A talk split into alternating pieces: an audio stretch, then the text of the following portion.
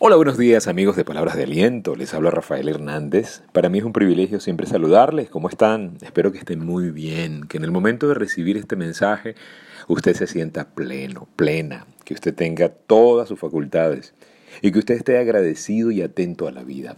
Es mi deseo para usted y espero que se cumpla. Claro que sí. Hoy vamos a hablar de tener visión. Eh, ¿A usted ha oído la, la frase no hay peor ciego que el que no quiere ver? Sí, ¿verdad? El más ciego es el que no quiere ver. Helen Keller decía que no tener visión era peor que no poder ver. Ella era ciega de nacimiento. Sin embargo, Helen Keller alcanzó a desarrollar una aguda visión de muchas cosas que mucha gente que sí podía ver nunca percibió. El mundo elige mayormente vivir en la oscuridad. La mayoría de la gente, aún estando frente a la luz, deciden no verla. Tomamos decisiones basadas en el hígado, en las hormonas, más que en la evidencia, más que en la verdad.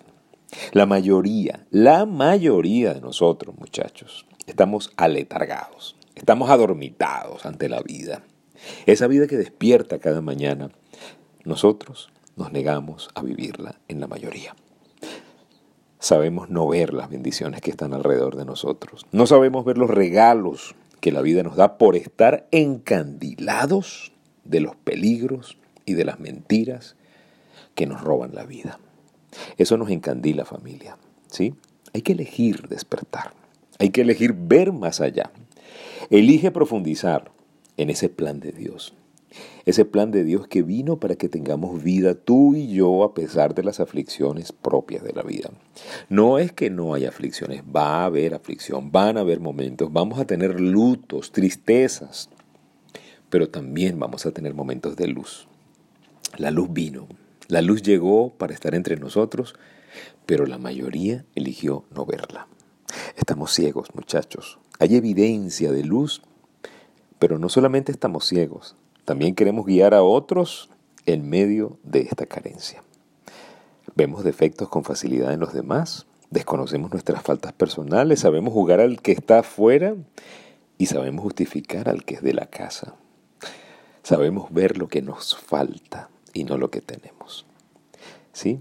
Así que vamos a extrañar lo que ya no está cuando ya no está.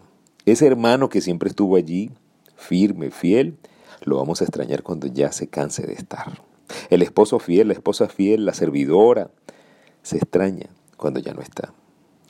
Qué lamentable, porque debemos reconocerlos mientras están, para cuidarlos mientras están. La invitación, muchachos, es abrir los ojos. Esta palabra de aliento de hoy es para que abras los ojos. Una bonita oración sería hoy, familia, pedirle a Dios que amplíe nuestra visión.